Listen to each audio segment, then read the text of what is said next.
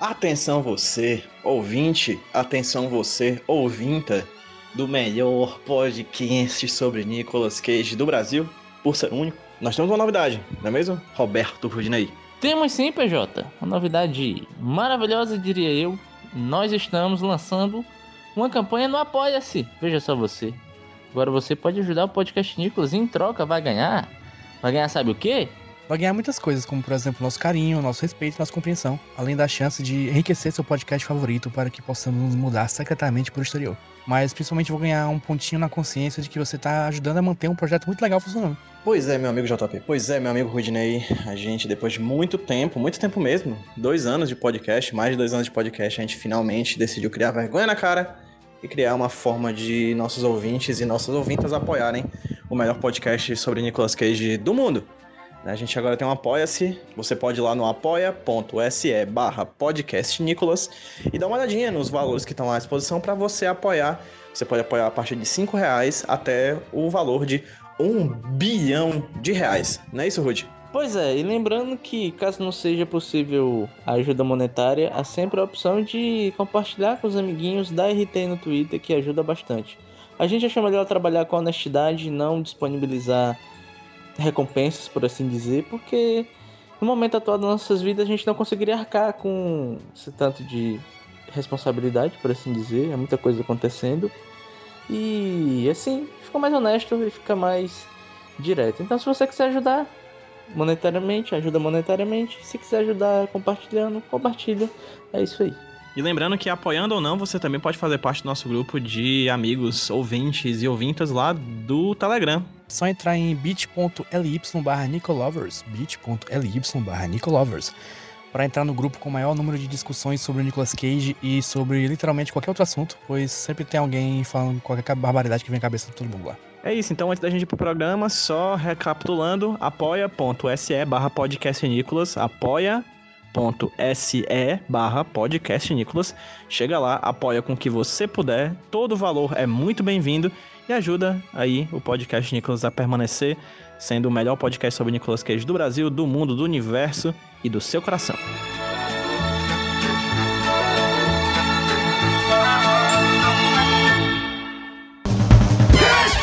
You're the rocket man. I'm with you. Ah, you want to be my asshole? I'd like to take his, his face off.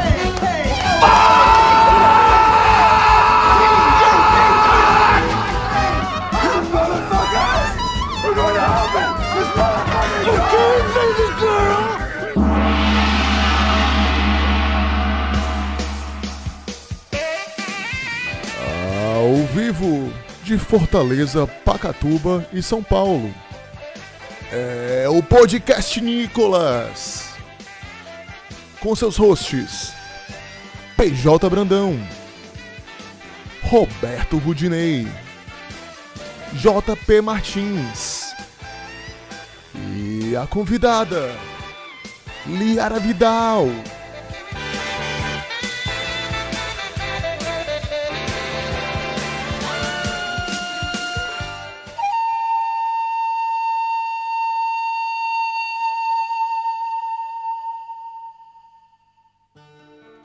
Está começando.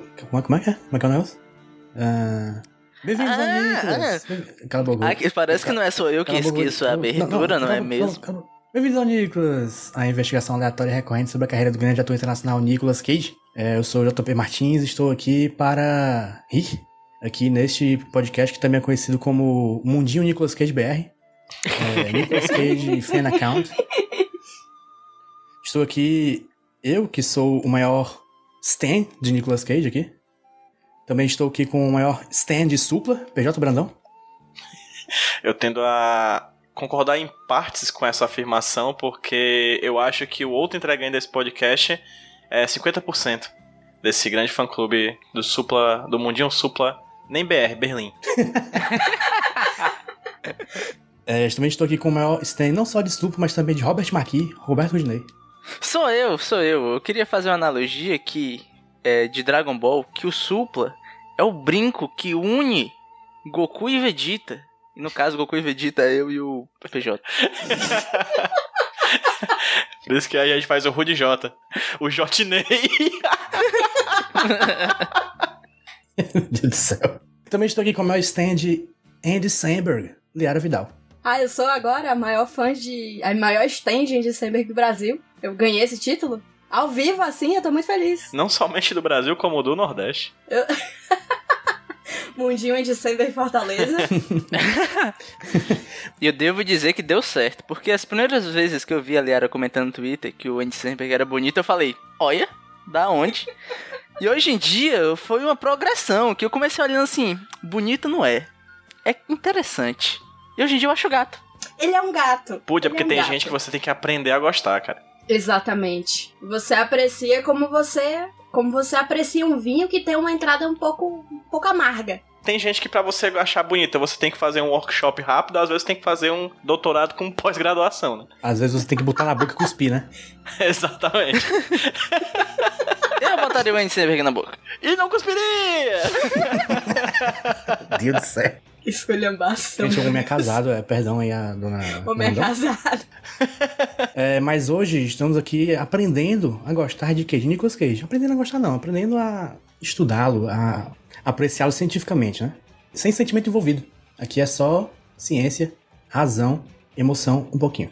Para aprender, nós vamos chamar o Cage Fact, que é um fato sobre a vida e ou obra de Nicolas Cage, que quem traz hoje é Pedro PJ Brandão. Pedro, o que, que você tem pra nós? Mas eu tenho uma notícia muito quente, na verdade. Um fato bem antigo, mas que saiu, foi, saiu pela primeira vez há dois dias antes que a gente tá gravando esse papo, assim. Essa conversa aqui vai demorar bastante pra sair, né? Acho que coisa de um mês. Mas essa notícia saiu no dia 26 de setembro de 2020. Não, no dia 24 de setembro de 2020, foi atualizado no dia 26. E a notícia é o seguinte: hoje, nesse podcast Nicolas, a gente vai fazer uma coisinha um pouquinho diferente, né? A gente não vai falar de um filme, né? A gente vai Isso. falar de uma de um programa de TV que tem várias temporadas, é um dos programas mais tradicionais da TV americana. E outro programa muito tradicional da TV americana é um desenho animado que se chama Os Simpsons, né? Eu já falei dos Simpsons no Porquê Tem Queijo no Meio, por causa da aparição do Nicolas Cage em uma edição do quadrinho dos Simpsons. Foi a única aparição do Nicolas Cage no universo dos Simpsons. Mas, amigo JP, amigo Rudy e amiga Liara, o Nicolas Cage já quase interpretou um personagem dos Simpsons. Olha.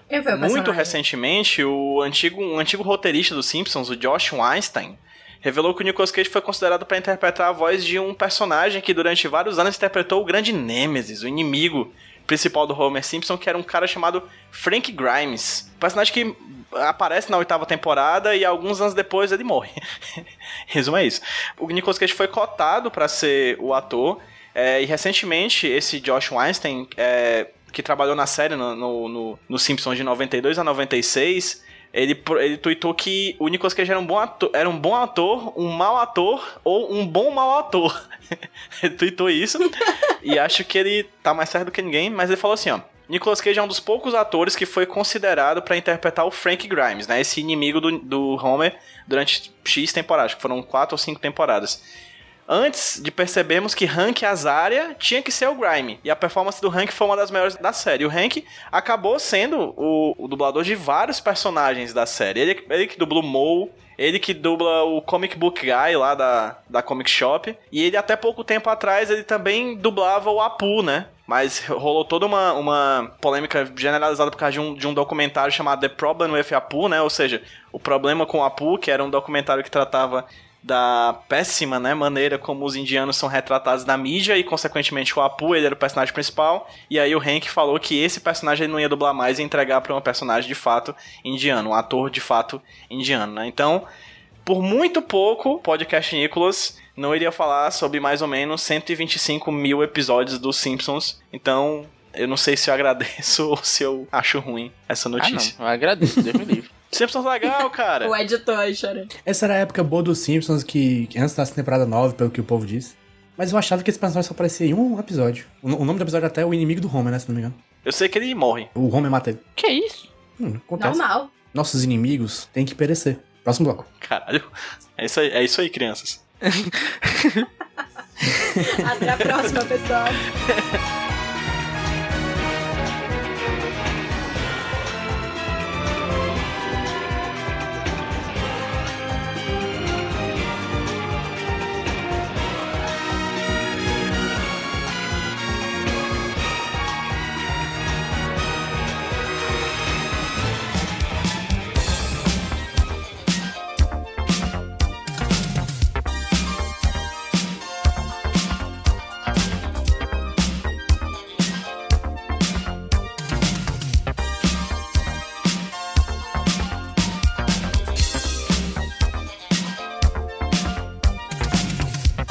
Estou aqui pensando, gente, como vou, como vamos tratar este episódio do podcast Nicolas. Porque este episódio aqui do Nicolas vai falar sobre, como o PJ já falou, não é um filme, é um episódio de uma série gigante.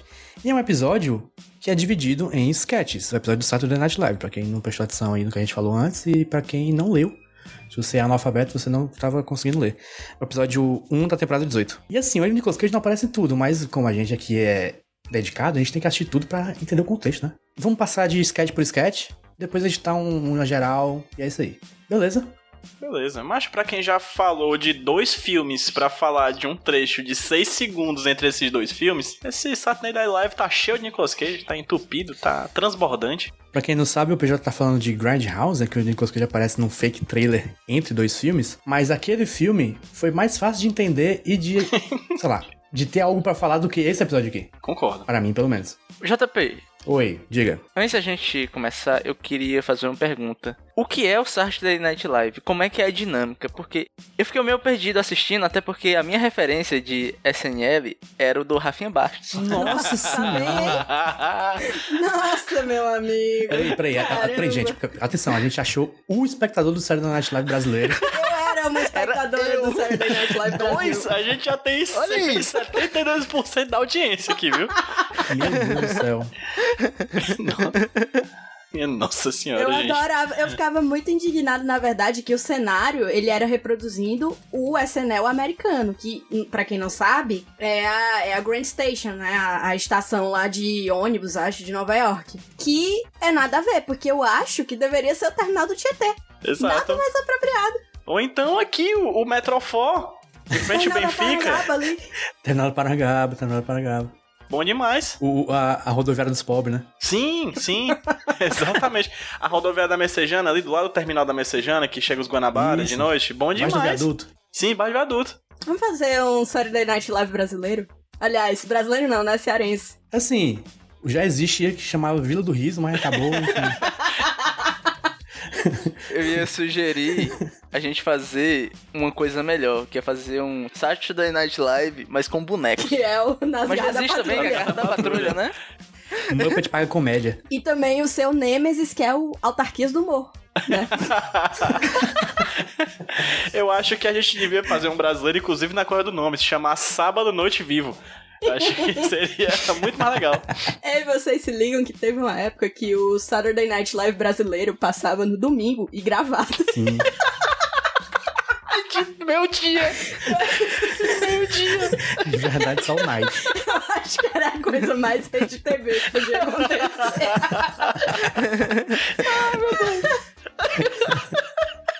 Amar, muito Pô, bom, eu acho, que cara. eles, eu acho que eles deviam ser mais disruptivos e passar isso 12 da tarde, tá ligado?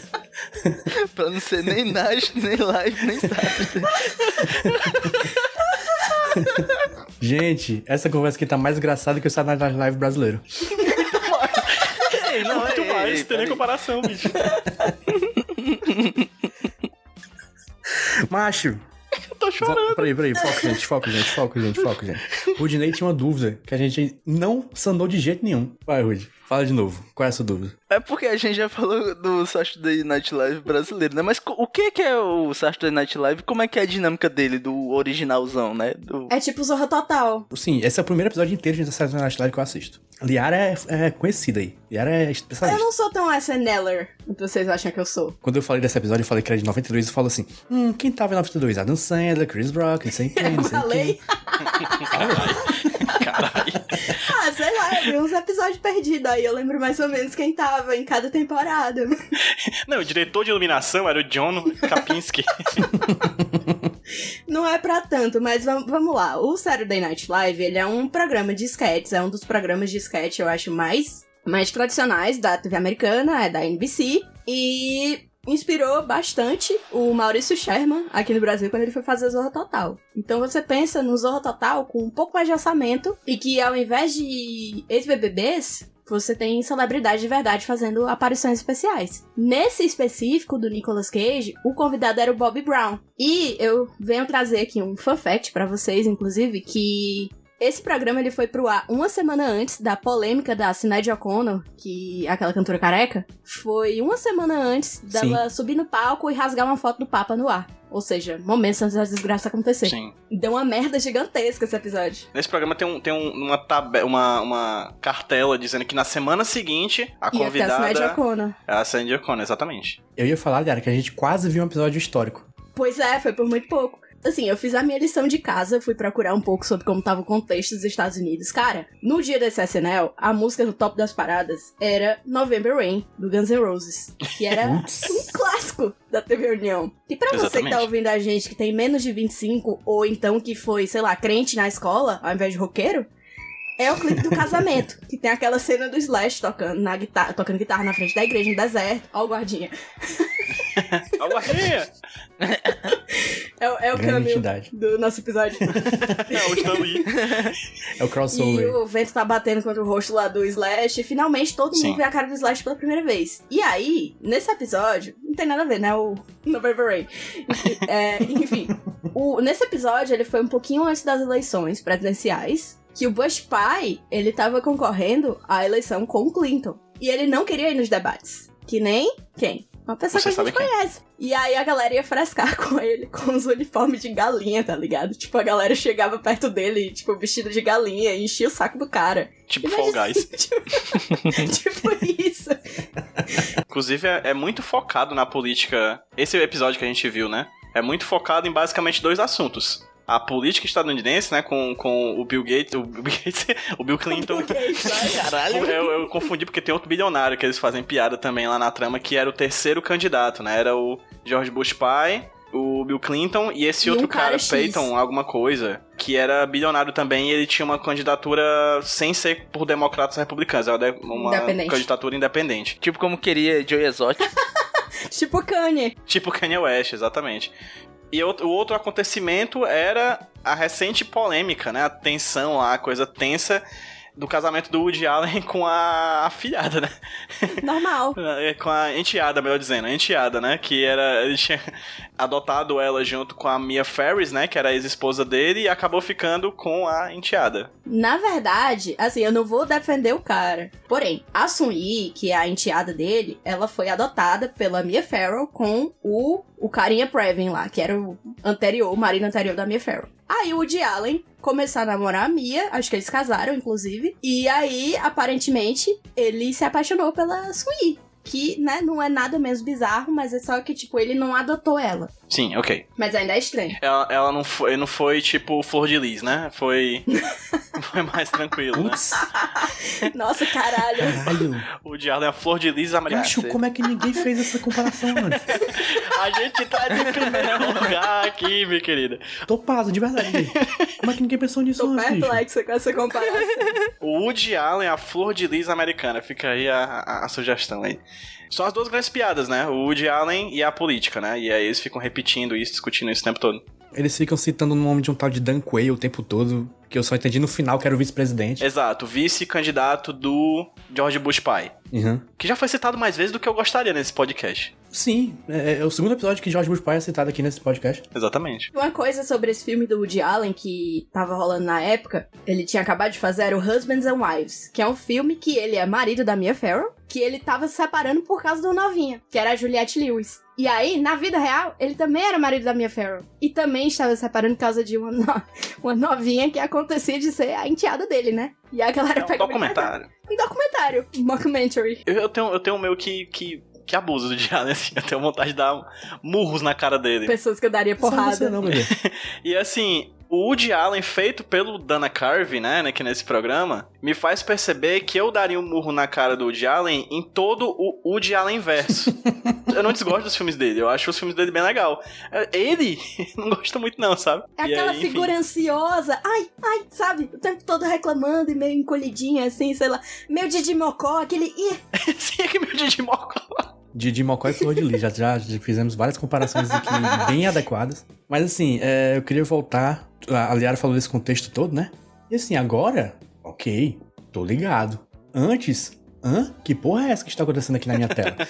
Porque, cara, é incompreensível esse podcast, ou esse episódio, se você não tiver contexto nenhum. Se você não souber quem é o Woody Allen, lascou-se. Se você não souber nomes da política americana, fica difícil. Eu peguei pelo contexto e aí fui fazer minha pesquisa. Sim, sim. Se não fosse o Google, irmão, Pois é. lascou pra mim. Aquela primeira sketch, vamos começar falando das sketches logo, né? Aquela primeira sketch tem sete personagens? Eu sabia que era o Woody Allen e o Frank Sinatra. É, eu sabia que tinha ele, a Sun Yi, que eu acho que é, inclusive, tem eles dois, aí aparece um cara que é um advogado da Mia Farrow, aí tem a Mia Farrow, aí do nada aparece o Frank Sinatra. É o quê, mas? tipo, eu perdi alguma é? coisa. Que porra é essa? É Do o quê, nada. galinha? Não, e assim, eles só entram na cena, né? E tipo assim, eu, ok, quem é essa pessoa? O que foi que essa pessoa fez mesmo, hein? Aí eu pausava, Google, fulano de tal. Aí eu, ah, foi desse jeito Eu que eu consegui também. assistir.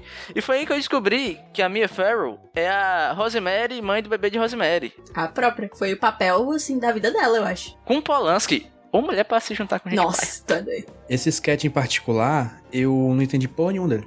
Porque assim, eu entendi, eu entendi que tinha a, a história do, do casamento do Woody... Casamento não, namoro, né? Do Woody Allen com a Sun Yi. Eu- eu- beleza, entendi que tinha a Mia Farrow, que era mãe e tal. Mas a piada, eu não sei qual é. Eu também não, eu só, eu aplaudi sem entender.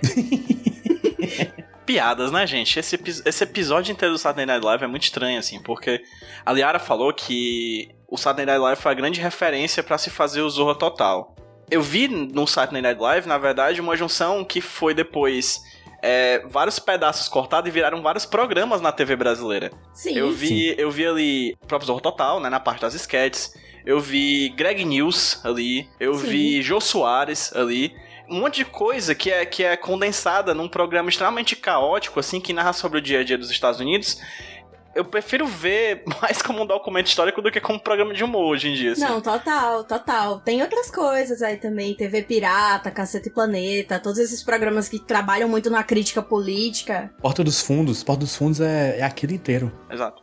Assim, essa, essa, essa sketch aí, sei lá que porra é essa. Mas aí, depois disso, aparece a abertura do Saturday Night Live. Que foi Certo. uma coisa que eu fiquei impressionado. Porque o elenco inteiro do filme Gente Grande estava lá, nessa época. Caraca, é verdade. tinha o Adam Sandler, tinha o Chris Rock, tinha o Rob Schneider, tinha o Tim Meadows, tinha o David Spade. Caralho, doido. Sem contar, Jota, que eu acho que a abertura do, do Saturday Night Live, a música, o estilo, as imagens da cidade, pra mim é tipo uma é a adaptação audiovisual do verbete Estados Unidos na Wikipédia, né? É total. Eu acho que é a coisa mais americana que eu já vi na minha vida, assim. É America. muito americano. É muito América, bicho. Eu olho assim, o caralho, bicho. É todas as aberturas de, de séries americanas já feitas na história, assim. Total. Esses dias eu tava, eu tava conversando sobre esse episódio com o meu namorado, por sinal. E aí eu tava tentando lembrar o nome do Rob Schneider. E aí eu falei, ah, não, aquele ator lá, o gigolou por acidente. Chico Schneider. Eu, não- eu literalmente não lembro de outra coisa que, que ele fez além do gigolô por acidente. E tinha o gigolô por acidente em Nova York? Não lembro. Tinha outra cidade, É, tinha o outra Gigolo- cidade lá. Gigolô europeu por acidente. É o. Gigolô verso. Eu acho que o melhor papel dele é o amigo havaiano brown face em como se fosse a primeira vez. Caralho, Inclusive, era acho- ele? Era. Ele sempre aparece nos filmes do Adam Sandler, né? É. Assim como o Adam Sandler sempre, sempre, aparece nos filmes do Rob sempre com Schneider. uma, uma maquiagem ofensiva. Porque ele também é o, o padre chinês em é, Eu os declaro marido de Larry. Eu sei muito sobre a carreira de Rob Schneider. Percebam, ouvintes do podcast Nicolas, o conhecimento dos integrantes desse podcast sobre essa arte chamada cinema, tá? É. Inclusive, eu acho que o Saturday Night Live, esse episódio, é o mais perto que a gente já viu de Adam Sandler e Nicolas Cage atuando, né? Eu nunca vi um filme. Acho que não existe filme deles dois. Mas Não, aqui eles, aqui eles atuam em sketches próximos do outro. Diferentes, né? Não- eles nunca estão juntos. Não, tem uma que aparece, acho, é, juntos, na- não em cena, mas naquela Só cena no do. palco, né? É, não no mesmo. Aí no palco, eles apertam a mão do outro. Eu ouvi apertar a mão dos dois, eu fiquei, ah, meu Deus! Tirou um print. É um sonho! De- não, eu, eu vou dar um print, que eu acho que aquilo. A partir dali o mundo voltou a dar certo, entendeu? Então, pelo amor de Deus, Adam Sandler. Dá um abraço no Deixa- Nicolas Cage. Deixa ele na boca.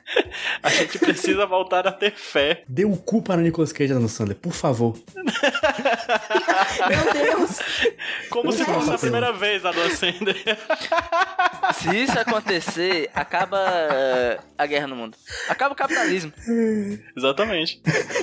Ô, putaria. Campanhada deu Eu queria destacar também que nesse elenco tinha muita gente. Tinha muita gente boa, né? Que também tinha o Chris Farley, que é o ninja da pesada. Conhecidíssimo, conhecidíssimo aí.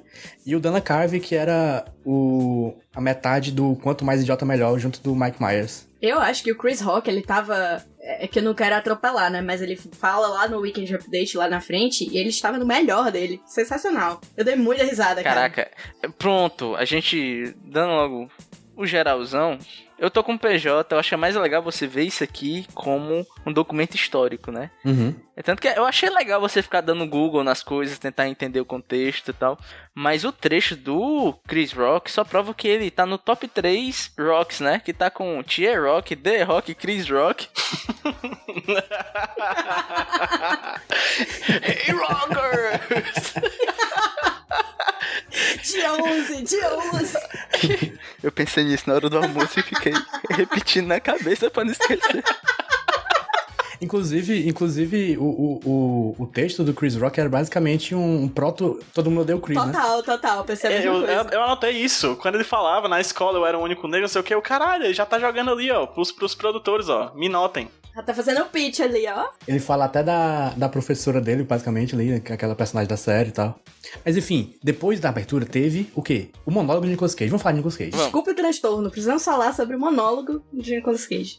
Porque assim, normalmente, quando o artista vai no SNL, né, só um pouquinho de contexto, ele vai pra promover um trabalho novo, né, um disco, um filme. O Nicolas Cage, ele tava Uhum. lá pra promover o Lua de Mel A3, que vocês já fizeram o- um episódio aqui, né? Sim. Péssimo filme. que não tem lua de mel, mas tem três pessoas. Que era uma comédia romântica dele com a Sarah Jessica Parker e o James Caan, que é o Sonny Corleone, né? No Poder do Chefão. Ele também fez o Isso. Funny Lady com a Barbara Streisand e fez o Pescador do filme Tá Chovendo Hambúrguer 2. E aí, tipo, ele. Putz, Informações. E aí o, o Nicolas Cage, ele começa falando lá, né? Ah, eu acabei de gravar esse filme, Lua de Mel A3, eu não, não vou lembrar do nome original do filme agora. Honeymoon em Vegas. Obrigada. E aí ele fala, cara, mas a melhor parte de gravar esse, esse filme foi que a Sarah Jessica Parker tem uns peitão. Ela tem peitos maravilhosos. E aí ele começa a descrever graficamente os peitos e a bunda de Sarah Jessica Parker. Que honestamente nunca tinha parado pra reparar. E. e aí ele fica falando de bundas e peitos de mulheres gostosas com quem ele contracenou. Isso, ele fala da bunda da Cher também no. Como é o nome do filme, gente? Moonstruck. Que ela aparece lá, né? Eu não quero dar Da spoiler. hora, mas eles tão da lá batendo palma do junto. nada, A Cher lá no, no, no palco. Eu acho que ele levou ela pra um date. é porque sei lá. aquela cena que ela aparece é uma referência direta ao Feitiço da Lua. Porque a, a cena que o Alessandro tá cantando ópera. Eles, no filme eles vão, eles vão pra ópera. Ah, Que caralho. piada interna. Essa aí, cara, tem que prestar.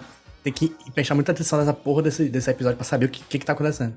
Só ouvinte atento do Nem, Nicolas nem integrante do podcast pegou, então. Caralho, é tipo Rick Morty. Você tem que ter o QI 150 ali pra entender. Esse, esse monólogo dele, eu achei que talvez seja a coisa mais moderna, digamos, porque até hoje alguém poderia fazer aquele mesmo monólogo e Sim. teria o mesmo efeito, eu acho.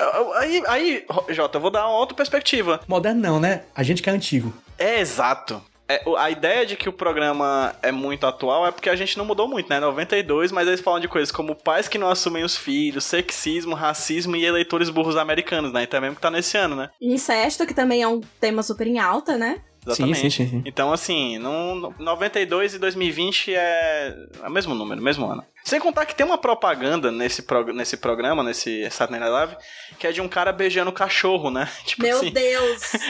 que mostra que a gente tá vivendo a era da pós-zoofilia, né? Em 92 a zoofilia hoje é o furry, né? A pós-zoofilia, né? A zoofilia desconstruída pós-contemporânea. Ai, eu fiquei muito coisada com esse sketch aí, que era tipo uma propaganda, porque é, é tipo, vou explicar pras pessoas. É um comercial de perfume, tipo Calvin Klein. Aquele comercial bem sexy, todo preto e branco. E aí o modelo, ele começa a beijar um cachorro. E eu fiquei muito perturbada, porque esse episódio saiu em 92. E eu não conseguia parar de pensar em como esse cachorro já morreu há muito tempo. Juro, eu fiquei muito triste. Foi um efeito diferente, não foi? Eu não tava indignada por causa da zoofilia. o modelo, foda-se. Foda-se, caguei. O labradorzinho, modo bem lá. Pensar que todos as- a- os cachorros que já fizeram lesse já morreram também, a gente fica meio triste, né? Ai, que dor. Os baby porquinho atrapalhado provavelmente morreram todos também. Sim, exatamente, viraram bacon. Ai, que Pô, muito triste. triste agora, pra caralho. É, todos os cachorros e gatos de filmes que você ama já morreram. Fica aí com essa reflexão. e com essa a gente encerra. Agora pausa o podcast, vai chorar e volta daqui a hora que a gente vai continuar daqui a pouco, gente. A gente vai precisar só tomar uma água aqui. Vamos fazer um minuto de silêncio por todos os animais de filmes dos anos 90. Exatamente. Fazer um slide, tipo do Os maca- Oscar, tá ligado? Aí ele tava. Aí ele aparece o Lorne Michaels, né? Que é o chefão do. É, é o equivalente ao Maurício Sherman. Que ninguém sabe quem é Maurício Sherman, né? Mas beleza. É tipo. É o boninho é o, deles, é é o o boninho deles. deles. assim. E aí o cara fala, alguém fala, ó, Nicolas, o Lorne quer te ver ali na sala. E aí ele fala, cara, tu é doido, não sei o que, como é que tu fala esse negócio? A audiência vai achar que você é machista. Se for pra você falar de, dos atributos físicos de uma mulher, você fala da Sofia Coppola. E aí ele fica puto e fala, Sofia Coppola é minha prima. É, aí não entende, né? e esse vídeo acabou com o machismo mundial. O Lorne Michaels era ninguém menos que... Simone Beauvoir. Ah, mas é isso, aí foi basicamente esse o monólogo dele, né? E aí ele só aparece um pouco depois, lá na frente, porque ele era guest, e aí o guest ele aparece um pouquinho menos. Ah, eu fiquei triste, eu fiquei triste porque eu, na minha cabeça, a gente vê o Nicolas Cage em quase todas as sketches, mas só tem um pouquinho ali, um pouquinho aqui, Ele, né? ele não é o Tiny Elvis? Não, Ele é o Tiny Elvis. Ele ele é o Elvis. Tiny Elvis? Ele é o É? Tiny Elvis. Ele é o Caralho! Tiny Elvis. A imagem tinha tipo 4 pixels, eu fiquei na dúvida. Tiny Elvis colocado tal qual, gringos imitando Chapolin Colorado e Sofia Colhedora. Eu pensei a mesma coisa! o mesmo efeito. Eu não sabia que ele era o Tiny Elvis. E acho incrível porque é uma sketch inteira sobre um Elvis pequeno e não tem nenhuma piada engraçada. É só Não engraçado tem. porque existe um Elvis pequeno. Engraçado é uma palavra muito forte, PJ. Macho, eu, eu assim, eu só tenho uma gaitada genuína nesse episódio, Rude. Foi quando Tiny Elvis estava dirigindo o carro. Ele bem ficou todinho. Com a mãozinha na Eu, já vi o Woody e Buzz Lightyear fazendo isso em Toy Story 2. 94, ou 99, Rude. Isso é 92, é, é referência. Mas caralho, eu vou ter que assistir de novo, porque eu não sabia que era o Nicolas Cage. Eu genuinamente não sabia. Não dava pra saber porque a gente assistiu de um vídeo que era uma gravação de VHS convertida pra AVI.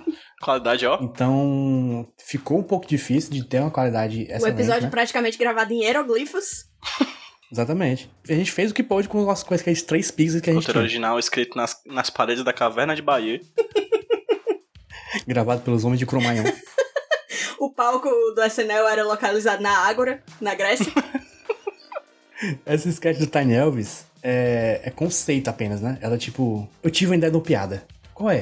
O Elvis pequeno. Show, beleza. Qual a punchline? O Elvis pequeno. Drogas, né? Mas com certeza isso foi quando a galera tava.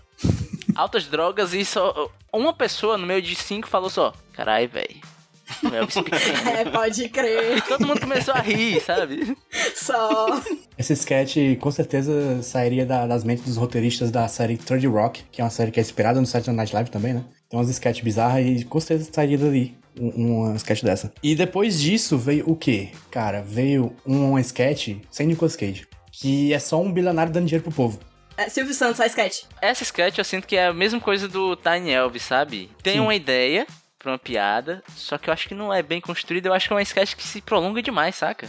Podia ter acabado com dois, três todas. pessoas ali. Eu fiquei tipo, teve uma hora que eu fiquei só tipo, tá bom, meu amigo, vamos, acaba, por favor. Eu, eu acho que todas as sketches desse programa são afetadas pelo tempo que cada bloco é obrigado a ter. É, talvez seja isso, né? Pra, pra entrar na Até no, métrica no da Tiny TV. Elvis tem, um, tem umas imagens de trânsito que duram tempo demais. Mas assim, no Tiny Elvis eh, até que não me incomodou, mas eu acho que nessa específico foi a que mais me pegou, sabe? Sabe o tempo. Sabe quando a piada passa do tempo, você fica muito tempo contando a- uma piada, né? Comigo aconteceu é, isso nessa. Foi aí que eu percebi que o Porto dos Fundos é uma imitação do Saturday Night Live, porque todo vídeo do Porto dos Fundos também é isso. Se você for parar pra pensar. Mas é uma pressão absurda, gente. Você tem que pensar que tanto tem a restrição de tempo, como tem a restrição de que os, os autores, os redatores são todos muito drogados. Porque a rotina do SNL é foda, é punk. Toda semana, né? Porra, toda semana. E aí você, tipo, não acaba ali. Você acaba, tipo, 5 horas da manhã, entendeu? Tem vários ex-integrantes do SNL que morreram com 30 anos, 35 anos. Cheirando pa popa, cheirando pau. Desculpa. O próprio Chris, o próprio Chris Farley, que tá nesse episódio, ele, ele morreu de overdose muito novo, com Exatamente. 33 anos. Pois é, a impressão que eu tenho do SNL é que, por conta da métrica que ele se propõe, né? Acaba que você dilui os episódios bons, né? Então fica meio que difícil você catar o o bom e o ruim ali dentro, né? Então a gente pegou um ali que não significa que é a amostragem do todo, saca? Inclusive, eu acho que o formato do programa ganha muito mais hoje em dia, Rude, se você pensar que esse filme, esse episódio é fatiado pra virar vídeo do Twitter, assim. Sabe? Aí quando a gente vai Exatamente. ver, a gente vai ver, a gente se diverte bem mais, porque a gente só vê. A gente viu só o best of, né? Exatamente. Depois disso vem um tal do Deep Thoughts, que é só um cara falando coisas num voice-over. Uma frase muito X, aleatória, que eu nem lembro o que que era. Faz uns textos sem graça, assim, foda-se, vamos pular isso. Aí vem a apresentação do Bob Brown, Humping Around, que foi muito boa, gostei muito, melhor parte do Suco programa. de anos 90, total. K-pop pra caramba, dancinha, velho. Alto BTS Tava aí. prestes a casar com a Whitney Houston, né? Que depois vai ser demonstrado que foi um casamento extremamente abusivo pra ela, né? Caralho, eu não sabia disso. Assim, pelo menos que eu pesquisei por cima, posso estar. Acho que não tô enganado, não. Que é, ele é meio que parte, assim, da, da, da grande pira que acabou levando, infelizmente, à morte dela, né? Esse SNL, ele foi algumas semanas antes também da Whitney Houston bombar com guarda-costas. Foi no finalzinho de 92. Ela ainda não tinha bombado? Não, Olha só. Porra. o And I Will Always Love You, quase não sai, é, ia bombar acho que em novembro. Algumas semanas, tipo, um mês e pouquinho depois. Que foi quando o filme foi Caramba, a gente lançado. tá vendo realmente um A gente momento tava histórico. vendo a história se desdobrando diante dos nossos olhos, amigos. A gente quase viu uns negócios legais. É, foi por pouquinho, a gente chegou um pouco cedo. À frente do seu tempo. Depois da apresentação do cancelado Bob Brown, teve o Weekend Update, falando de várias notícias que eu não entendi desgraça nenhuma. É, o Weekend Update é tipo o Fura MTV deles, né? Isso, exatamente. Só que pior. Falou do, do Woody Allen de novo. Falou do filme Husbands and Wives de novo. Entendi porra nenhuma. Aí aparece o Adam Sandler cantando ópera. E- Isso aí me fez questionar se o Adam Sandler realmente é engraçado ou se isso é um delírio coletivo, Aí eu saca? esbocei umas sorrisos com ele, assim, porque... Porque foi tão sem sentido que eu ri. Porque, tipo, o Opera Man, pelo que eu sei do lore de, de Adam Sandler, é meio que um personagem icônico dele, né? Aí eu pensei, porra, vamos ver aí. E, né? Não, mas eu acho que esse é, um- é um é icônico do mesmo jeito que o Olha a Faca é icônico do Zorro Total, tá? Ah, O Já Já Juju. Não é necessariamente engraçado, mas é icônico, com certeza. Aí, aí eles comentam sobre várias, várias coisas, tipo a Madonna pelada, alguma coisa assim. mas é aí que entra o Chris Rock, Que eu né? acho que foi a melhor parte do programa inteiro. Sim, sim, sim. Por que, que tu acha a melhor coisa, Liara? Porque foi a única parte que eu ri. é o parâmetro. É, pois é. Não, mas eu achei bem legal. E foi massa ver um prequel ali do Todo Mundo Deu Crise, igual a gente falou. Ele realmente vendeu e aí ele contou um beat muito engraçado de do Snoop e tal, das crianças do Snoop, que o moleque preto era o único que, tipo, não tinha fala, tá ligado? Em 25 anos. Todos os personagens do Snoop tinham alguma coisa especial, tipo, o Linus tinha um lençolzinho, aí o outro tinha, tocava piano, a Lúcia era sapatão, entre outros. E o- Bicho, quando ele fala assim, dá pelo menos um sotaque jamaicano pra ele. Eu perdi, cara, ali eu perdi. Caralho, chama pra festa, galera. Chamaram nem pra festa, coitado, velho. Ele pula porque chama o Snoopy pra festa e chama ele. De um cachorro, macho. Um cachorro, cara. Isso é igual aquele, aquele tweet do Stuart Little que, que a mulher. Desculpa, eu tô igual o Tiririca, nem falei ainda, já tô rindo. Que o, a mulher do orfanato fala: Ah, tem três crianças aqui. Aí a, a mãe fala: Ah, não, eu quero aquela do canto. É um rato. Esse mesmo, senhora. É a mesma coisa.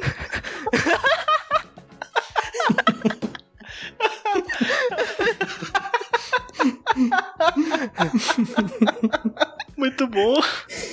Vai estar linkado aí no, no post o tweet, que, que é daquela, daquele perfil que tem uma foto estranha de uma criança em, em concurso de beleza. Ô, putaria. É, aí depois do Weekend Update teve com a melhor parte do, do, do programa, que foi o Chris Foi dentro Rock. do Weekend Update. É, fazendo a única, a única participação dele no, no Acho que programa, eu sim, acho. ele tá cara da Grace Jones, com cabelinho reto. Não, ele aparece muito rapidamente na sketch do Casual, é, é, Casual Sex Guy. Pois é, depois disso vem, acho que a sketch em si mais engraçada que eu achei que foi a dos nomes de bebê. Ah, achei engraçadinho. Que essa aqui tem o Nicolas Cage Que ele é o pai. e tem aquela atriz que eu não sei, infelizmente, o nome. Que eles ficam discutindo, que a mulher tá grávida, eles ficam discutindo nomes para o bebê. E ele, ele, ele reclama de todo nome. Porque ele acha que todo nome dá, dá abertura a um trocadilho infame que a criança vai sofrer. E ele tá correto, porque criança é horrível. E eu sempre pensei nisso, que se eu tiver um filho, eu vou pensar em todas as rimas possíveis pra não dar o nome pra aquela criança. Então eu me O identifiquei. negócio JP é você ganhar é, no contrapé, você já coloca o nome ridículo, entendeu? É e aí verdade. a criança já nasce traumatizada e ninguém vai mais embutir, porque todo espaço traumático na cabeça da criança já vai estar ocupado pela sua responsabilidade. Tá calejada, a criança já foi destruída, não tem mais nada, tá oco por dentro. A criança já, já entra no- na, na escolinha com óculos escuros fumando. Aí chega assim, Juninho, tu fuma desde quando? Desde quando eu transei pela primeira vez. e foi isso quando? Não lembro não, tava bêbado que sou uma porra. Caralho, essa Beijo, piada é antiga, foi espanta. Quando tá vivo, né, Ele galera? Ele morreu. Não me diga isso.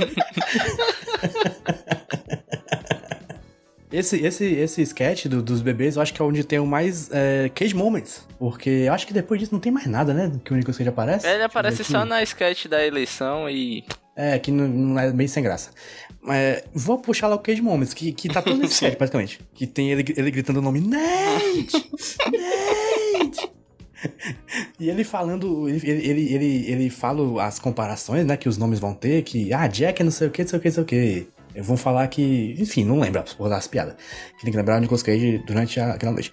Mas é, ele vai ficando, durante a sketch, ele começa normal e vai ficando Vai louco. né? escalando. Vai endoidando, que é que nem os- todos os filmes, geralmente, aqui desse do que a gente vê nesse podcast. Uma grande parte é assim. Ele vai enlouquecendo durante a sua performance. Que eu gostei muito, foi uma, uma condensação de um filme do Nicolas Cage, aquele, aquela, aquela sketch. Faz sentido.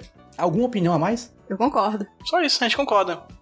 Eu, eu tô de acordo, eu vou com o redator. Obrigado, valeu, valeu. Não, mas eu queria descartar que, destacar que o final do, o final do, da sketch é engraçado porque eles, eles combinam, o nome vai ser Biardiker, e a gente descobre que o, o sobrenome deles é As White, que é limpar a bunda. É, mas eu, eu dei risada nessa hora que falaram que era o nome, ia ser um nome sueco aí que eu não lembro, porque eu conheço uma pessoa que deu nome pro filho de Pedro Bjorn, aqui no Brasil. Pedro Bjorn é o Pedro Bial da Suécia? É de cearense, na verdade, porque cearense é viking, sabe não? Meu Deus. Enfim, essa foi a última sketch com o Nicolas Cage participando muito, porque ele aparece de novo na, na próxima, que é. que eu acho que é uma paródia de um programa americano, não sei, chamado Nightline. Que ele aparece com um papel sério, ele faz uma pergunta pro candidato Bill Clinton e vai-se embora. Uhum. É basicamente isso. Aí tem toda essa sketch, que é tipo, é um debate em que ninguém acha que o Bill Clinton tá respondendo as perguntas dele. Então eu acho que isso aí é aquela parada de. Vai ter graça se você tivesse, se você tivesse lá.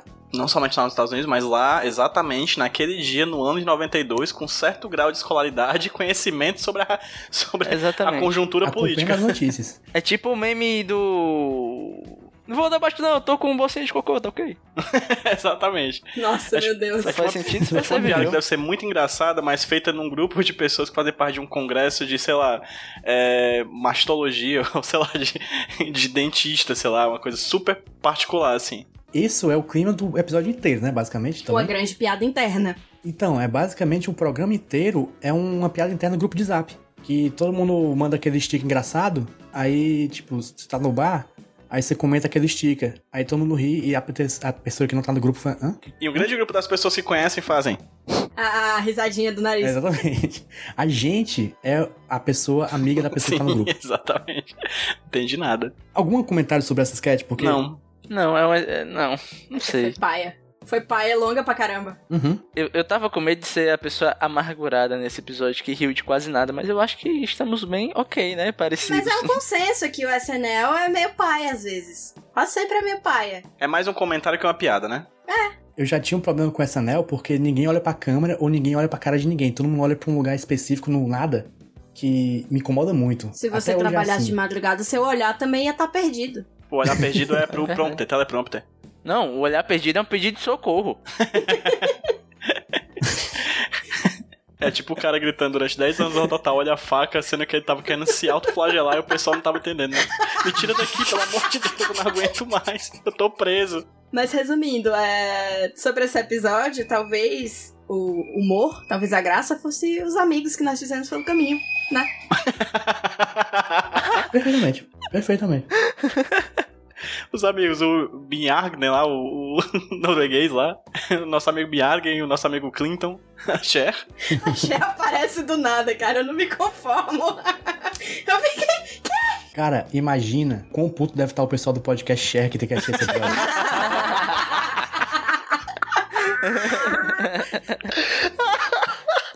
Vamos acelerar um pouco aqui, que tem muito, ainda tem um pedaço grande do programa que é tipo, depois tem a outra apresentação do Bob Brown, cancelado, aí depois tem o show da Queen Chiniqua com o Bob Brown também, fala- falando de novo da porra do Woody Allen. Era o único assunto que tinha. Supera, gente.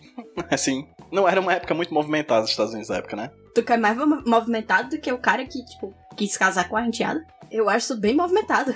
Como é que a gente não tá falando disso até hoje? Porque veio a Flor de Lis, né, e subiu o nível. Eu, por exemplo, tô falando do caso Flor de Lista em um mês. Eu não parei. Aí depois no final tem uma sketch do Mr. Casual Sex, que é basicamente uma resposta a uma crítica de um do vice-presidente fez a esse personagem no Saturday Night Live naquela época. E eles ficam criticando o jeito que ele soletra batata. E a piada é isso eu o tempo todo. nada. Esse é extremamente. Você tinha que estar lá pra entender. Pois só letra batata aí, JP, já que tu é o bichão. Então, gente, quando acabou o programa, depois que acabou aí, É. acabou. É né? isso. Depois acho que teve uma apresentação musical, talvez. Ou então foi só o Nicolas Cage falando: Falou, galera. É isso. E acabou. Pensamentos gerais. Episódio bem qualquer coisa. Pois é, eu fiquei, eu fiquei na minha mente, será que o Saturday Night Live é sempre monotemático assim? Teoricamente é. O que, o que fez, na verdade, né? O momento palestrinha aqui. Que quem, tipo, meio que deu uma sobrevida pro Saturday Night Live foi, tipo, no final da década de 2000, que foi essa turminha. Bill Hader, Fred Armisen, o próprio Andy Samberg, essa galera. Também teve a coisa do YouTube, que possibilitou essa coisa de cortar os episódios e pegar os melhores sketches e você não vê o que é chato. Então você acha que o programa é legal porque você viu aquele trecho de 4 minutos ali. Mas o programa, em geral, é meio bosta, assim. Bom mesmo é o do Rafinha Bom Bastos. mesmo é do Rafinha Bastos. É porque esse marcou realmente a televisão mundial. Que dizem, dizem que é bom coreano, Tem velho. o coreano. Meu Deus. Sério? É. Caralho, deve ser massa. É, enfim, gente, vamos dar notas? Vamos dar notas? Vamos. Eu já começo aqui. Eu dou um, um, um- o mais medíocre 7, porque foi, foi pai, mas eu tipo dei três risadas ali. Dei três risadas. É mais risada do que a média que você tem hoje em dia no Brasil durante uma hora, cara. Eu não rio desde o começo do É ano. verdade, é verdade. É, e pro Nicolas Cage eu dou 7,5 porque eu acho que ele foi extremamente mal utilizado, porque a gente já falou aqui no, no, no programa de outros episódios que o Nicolas Cage é o melhor Nicolas Cage quando ele, quando ele tá em filme de comédia. Ele, ele, ele é muito bom de comédia. Ele é engraçado. Ele tem um time bom. E nessa época ele tava. Acho que ele tava bem nisso. Tinha alguns filmes engraçados. Mas nesse aqui, cara. hum, hum. Infelizmente, essa é a única participação dele. Não vai ter como se redimir. Peraí, bicho, ele tá vivo aí, pode ter. Acho que ele pode de novo. Mas infelizmente a mídia não favorece. Rudinei, são notas. Cara, eu. Eu gostei pela experiência, pelo documento histórico que é esse episódio. Mas enquanto uma peça de humor, eu não gostei tanto não. Então pra mim é nota 3. Caralho. Porém, porém, veja só, veja Acho. só, veja só, veja só. Eu gostei muito do Nicolas Cage, cara. Eu acho que ele parecia animado, parecia estar se divertindo com, a- com o que deram pra ele trabalhar. E ele é o Tiny Elvis, cara. Ele tá muito bom de Elvis pequeno. Então, pra mim, ele tá uma nota 8. Um bom Nicolas Cage. Ok.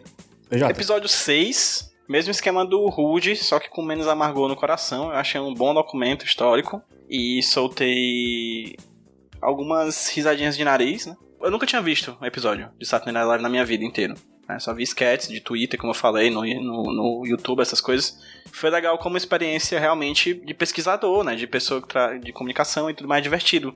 Ver uma coisa nova que se sustenta durante tanto tempo, né? Na, no horário nobre de uma das maiores é, redes de comunicação do país, maior, maior economia do mundo, assim. É interessante perceber isso como 28 anos depois, né?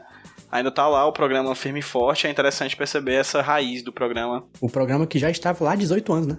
E- exatamente, já tava lá 18 temporadas, né? Então é interessante ver isso. E é, um, e é um programa legal porque ele é um celeiro de muitas muitas pessoas que virão a ser os no- grandes nomes da comédia daquela geração, né? E como o Nicolas 7,5, eu achei um bom apresentador. Eu acho que ele poderia ter sido melhor explorado como apresentador, sabe? Eu gosto daquela sketch do começo, eu acho que ele podia ter feito outras piadas, coisas mais pontuais. E gosto também das sketches dele, ele atua legal, achei interessante. Quando, ele é, quando alguém olha pra ele e diz, ei, vamos utilizar esse cara, fazer esse cara ser bom, e aí ele consegue fazer bom, fazer bem, assim, eu, acho, eu gosto, acho legal. Então, como episódio 6, mais pela dimensão histórica do que pelo humor, e Nicolas 7,5, mais por ser um apresentador do que de fato por brilhar nesse episódio que, convenhamos, deveria ser somente ele, fazer todos os personagens, tal qual Tatiana Maslany na grande série Orphan Black. E como Ed Murphy em Professor Aloprado, mas isso é um pouco melhor e a gente não fala porque é outro nível. Liara Vidal. Eu vou aqui fazer coro pra PJ, porque eu sou uma pessoa sem a menor personalidade. As minhas ancestrais lutaram pra que eu tivesse uma voz e eu tenho uma voz exatamente igual a dos meus colegas. Eu vou dar. eu vou dar um 6 pro, pro programa em geral, porque eu gostei do exercício de pesquisar, eu me diverti muito, eu sou muito nerd de história recente, porque história antiga é chato. E eu me diverti bastante. Só que eu achei que então, eu achei exatamente. É um problema natural do SNL. As, os sketches acabam durando tempo demais, porque tem que ter aquele time, tipo, aquele tempo fechado, nananá. E também o Nicolas Cage foi extremamente mal usado. Eu fiquei decepcionada. Eu sabia que o Guest tava em menos quadros, né? Não tá em tudo, porque muita coisa é gravada antes e tal. Mas eu queria ter visto mais dele, dava pra ter tido. Teve o Tiny Elvis, que eu descobri aqui no ar, ao vivo, no palco com o Gugu. Ao vivo? Que foi. que foi. Que era o Nicolas Cage. Eu fiquei muito feliz com isso, talvez eu veja de novo. Mas. Podia ter tido mais. E o Nicolas Cage, eu, eu acho que ele tava excelente. Em todos os momentos que ele apareceu, eu fiquei. Ah, massa. Um ótimo host. Eu vou dar um 8 pra ele. Aí, Brasil. Sucesso. Então a média, gente, é Nota do Nicolas Cage, nota do, do filme, né? Olha, costume. Nota do episódio de Saturday Night Live, episódio 1, temporada 18, 5,5. E nota do Nicolas Cage, 7,7. É, adequado. A dica para o Saturday Night Live, programa que está há mais de 40 anos no ar, é melhore. Exatamente. Ouça essas, essas pessoas que estão nesse podcast.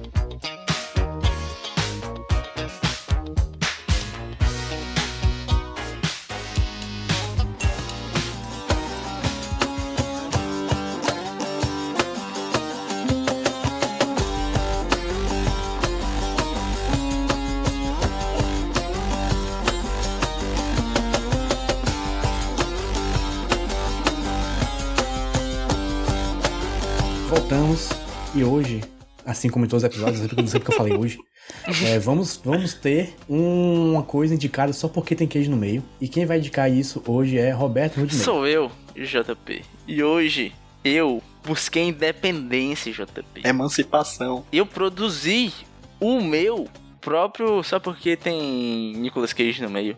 Ô, Rude, ô, ô, Rude, fazer meme e mandar aqui não vale, não. Não, não fiz meme, cara. Eu fiz uma playlist, veja só, chamada Play Nicolas.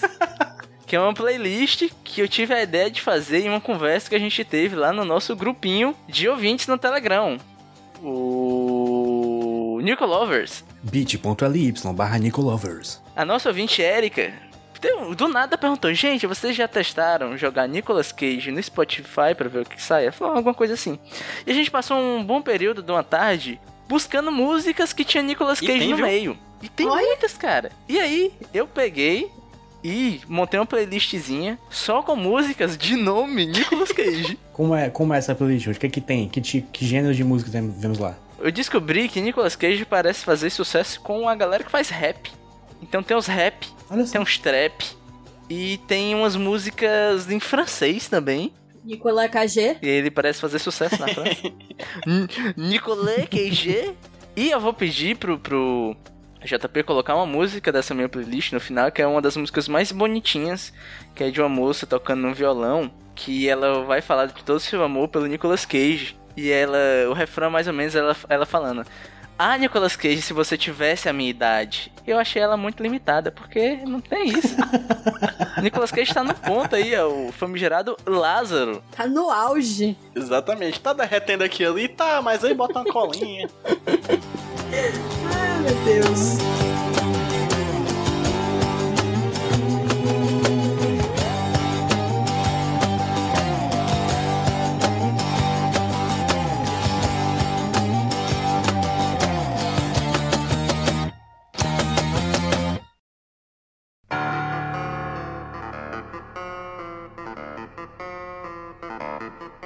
Foi isso, gente. Essa, essa foi a prova que a podosfera cearense é unida assim. Olha só, Quem Essa diria? é pra quem achava que branco não podia fazer podcast.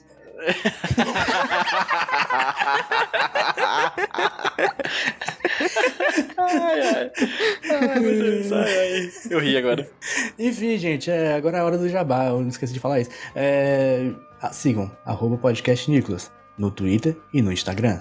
Sigam, arroba Jumbo Paulo, no Twitter e no Instagram. E mais importante, dê dinheiro pra gente. Ah, sim, tem essa parte aí, tem essa parte do dia. Gente, me dá dinheiro. Lembrando que agora a gente tem uma campanha no Apoia-se para ajudar a financiar o nosso querido podcast. Você pode ir lá e contribuir com os valores lá, que vai de 5 a quanto, hein? Um bilhão de reais, eu acho. A um bilhão de reais. Não tem limite, eu acho. É, sem limite, se você quiser dar dinheiro sem limites pra gente, você dá. Jeff Bezos, se você tá ouvindo a gente, dê uma piscadinha. Queria agradecer aqui nominalmente os apoiadores que a gente tem, alguns dos apoiadores que a gente tem aqui no apoia.se barra podcast Nicolas, apoia.se barra podcast Nicolas. Gabriel Pinheiro, já participou aqui do Nicolas, o Concílio, amigo de longa data, Riane Dias. Ativíssima no, no grupo lá, Riane. Sim, sim, assim como o Lucian, que também é bastante ativo lá no grupo do podcast Nicolas. O filósofo psicodélico. Grande e ilustrador, faz desenho massa sobre o Nicolas. A Emília Braga, que tem um prêmio de melhor. Como é o nome do prêmio mesmo? Regina. Melhor Regina, a Emília é a melhor Regina do podcast Nicolas. O Mábio de Jesus e a Erika Gomes, que foi a rapper que sugeriu a gente pesquisar podcast, é o Nicolas Cage no Spotify. Então fica aqui o agradecimento a vocês, gente, e o agradecimento a todos vocês que ouvem o podcast Nicolas e que também estão lá no grupo do Telegram que faz a nossa alegria, assim. De uma hora pra outra eu vejo um- uma piada engraçada e eu sorrio. E não é um simplesmente sorriso como o do Saturday Night Live, é um riso genuíno. Ah, e pra me seguir, arroba Pedro PJ Brandão no Twitter, é isso. E eu, arroba Rudilônia. Liara Vidal, muito obrigado pela sua participação, muito obrigado por aceitar esse convite, que foi difícil. Foi difícil, minha agenda concorridíssima, muitos compromissos. É, queria Verdade. agradecer a vocês, meninos. Estou muito feliz de ter participado, era o meu maior sonho. Fiz questão de arranjar um espaço na minha agenda, muito concorrida pra participar do Nicolas, e estou muito feliz de estar aqui. Pode fazer merchan aqui? Faça, por favor. Eu tenho um podcast chamado Indo e Voltando, que é um podcast que fala sobre cultura cearense em geral e memória afetiva. Eu recomendo fortemente que você não ouça, porque vai estragar a sua vida. É... Mentira, ouve sim. É, indo e voltando, você pode ir em bit.ly barra indo e voltando e me segue no Instagram, arroba Liara Vidal, Liara com Y. Eu não tô no Twitter agora, mas um dia eu posso voltar. Talvez, quem sabe. Mas ela vai voltar, Ela não é que nem o diria tipo de mulher que... Se seu monitor em algum momento fizer aquele. É a Liara voltando pro Twitter. Exatamente. Se eu vi um barulho de um meteoro no céu à distância, sou eu voltando pro Twitter. Se você ouvir a Hatsune Miku cantando é, é, Gonzaguinha, Esse, esse é um quadro do Saturday Night Live, é uma grande piada interna, porque você tem que ouvir o indo e voltando pra entender. Exatamente. Exatamente. Mas, Liara, o que eu gostaria que a gente- você fizesse antes de ir embora, voltar a seu. A seu é, sua residência digital, Voltar pro meu pendrive. é que você abre o link que eu te mandei no Telegram e sorteia um filme pra nós. Pra gente ver na próxima Vamos quinzena. lá, deixa eu ver aqui. Ah! Peraí, gente, eu tô. Eu vou passar agora para um de nossos atendentes, porque eu sou a atendente virtual. Olha! O filme é o número. Ah, isso aí, boa sorte pra quem for assistir. Ah, ei, ei, ei, esse filme tem um Weston. Vamos ver pa- é, pai e filho. Pô, tô feliz. Ai, que lindo! Tal qual Tarcísio Meira e Tarcísio Filho. Em Irmãos Coragem. Verdade. Animado. Não. Mas vamos, né? Eu sempre quis ver essa duplinha Pateta e Max. paternal aí. Pateta e Max. A dupla que é demais. Amigos! É, com eles tudo. A gente pode trocar esse filme por, por Pateta o filme? Pateta 2, radicalmente pateta. Isso. Pateta 3, Tokyo Drift. Pateta 4, mais pateta, mais Max. Pateta 5, um pateta novo em Paris. Pateta 6, um Pateta europeu por acidente. 7, o inimigo agora é outro. Pateta 8, no espaço. o retorno do Pateta. Mais pateta, mais Max. Aí no final tem um prequel, Pateta Piguinho.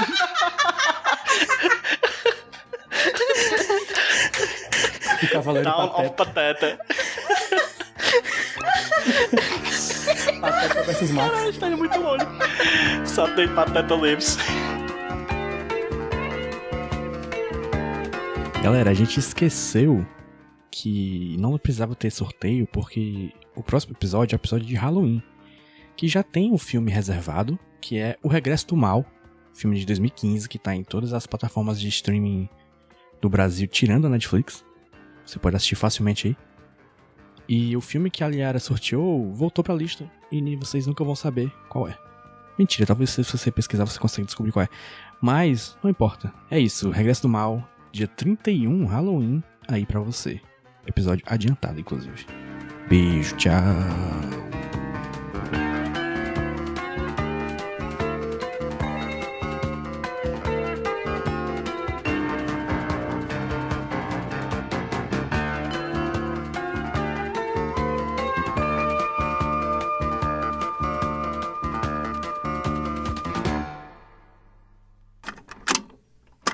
Eu sou o Rudinei e eu editei esse podcast.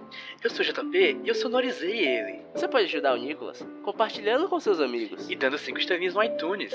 Ajuda a gente, por favor. Deixe o seu recado depois do bip. Tchau!